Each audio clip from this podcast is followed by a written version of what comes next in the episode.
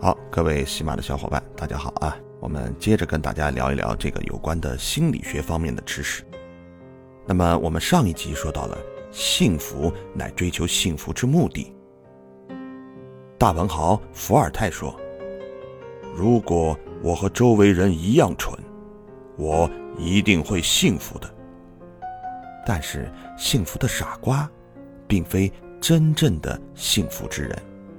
因为他的幸福感是建立在错觉和非理性之上。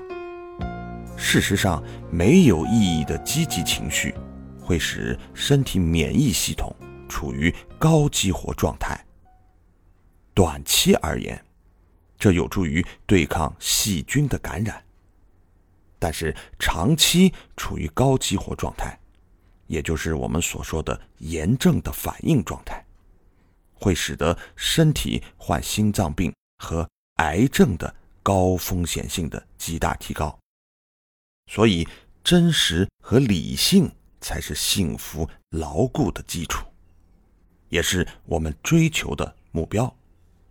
亚里士多德意识到幸福的与众不同。他说：“我们为了物质享受而追求金钱。”为了得到尊敬而追求权力，但是幸福却与众不同。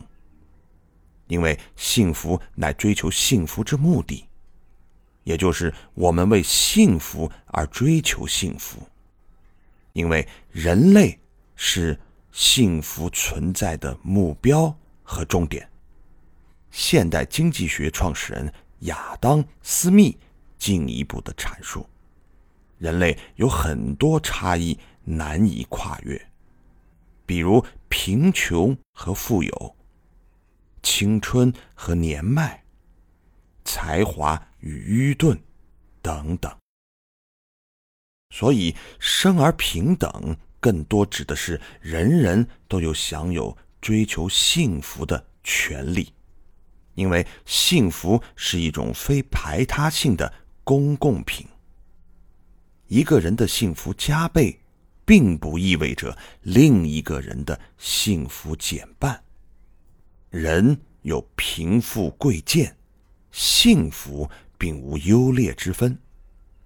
富兰克尔在《人类对意义的追求》一书中，讲述了一个他在纳粹集中营里的故事。有一次，他想到了他那下落不明、生死不知的新婚妻子。正当他愁肠百结、万念俱灰之时，他突然领悟到：虽然他不知道妻子的下落，但是他始终存在于他的心中。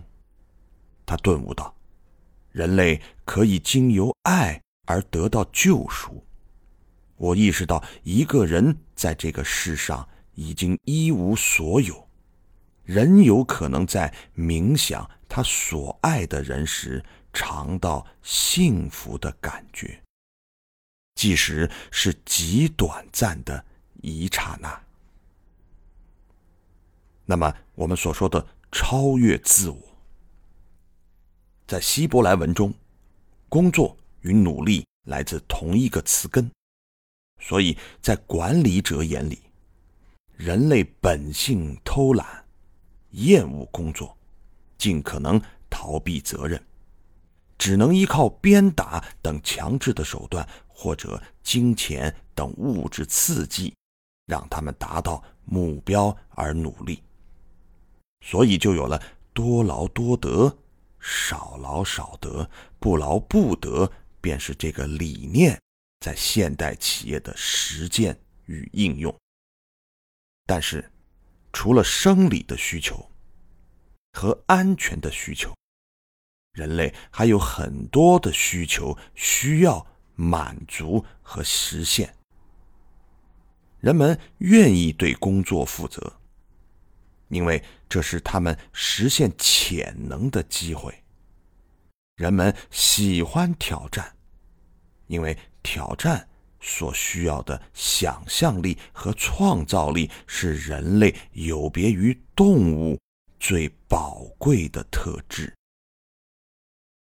潜能和创造力的充分实现，是为了满足自尊和自我实现的需要，而自尊，则是人性的终极奥义和最后防线。自尊等于成功与期望之比，所以高自尊或来自高成就，或来自低期望。或者两者兼有。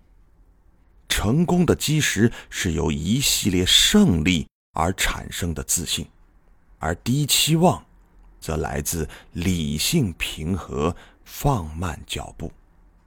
人本主义心理学家马洛斯说：“人性所必须的是，当我们的物质得到满足之后。”我们就会沿着归属的需要，比如群体的归属、爱情、友情之情、爱情与亲情的需要、取得成就带来尊严与自尊的需要，直到自我实现以及形成并表达我们独一无二的个性的需要这一阶梯上升。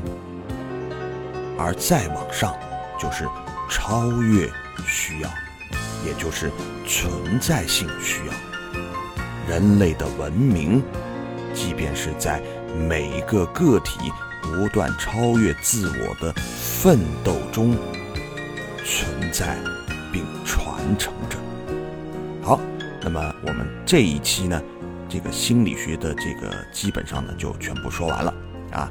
那么我们后面呢会有更好的一期节目，啊，这个主播正在筹备当中，希望各位关注主播的小耳朵可以继续的关注主播，你们的关注也是主播继续努力的一个动力啊！好，谢谢各位小耳朵。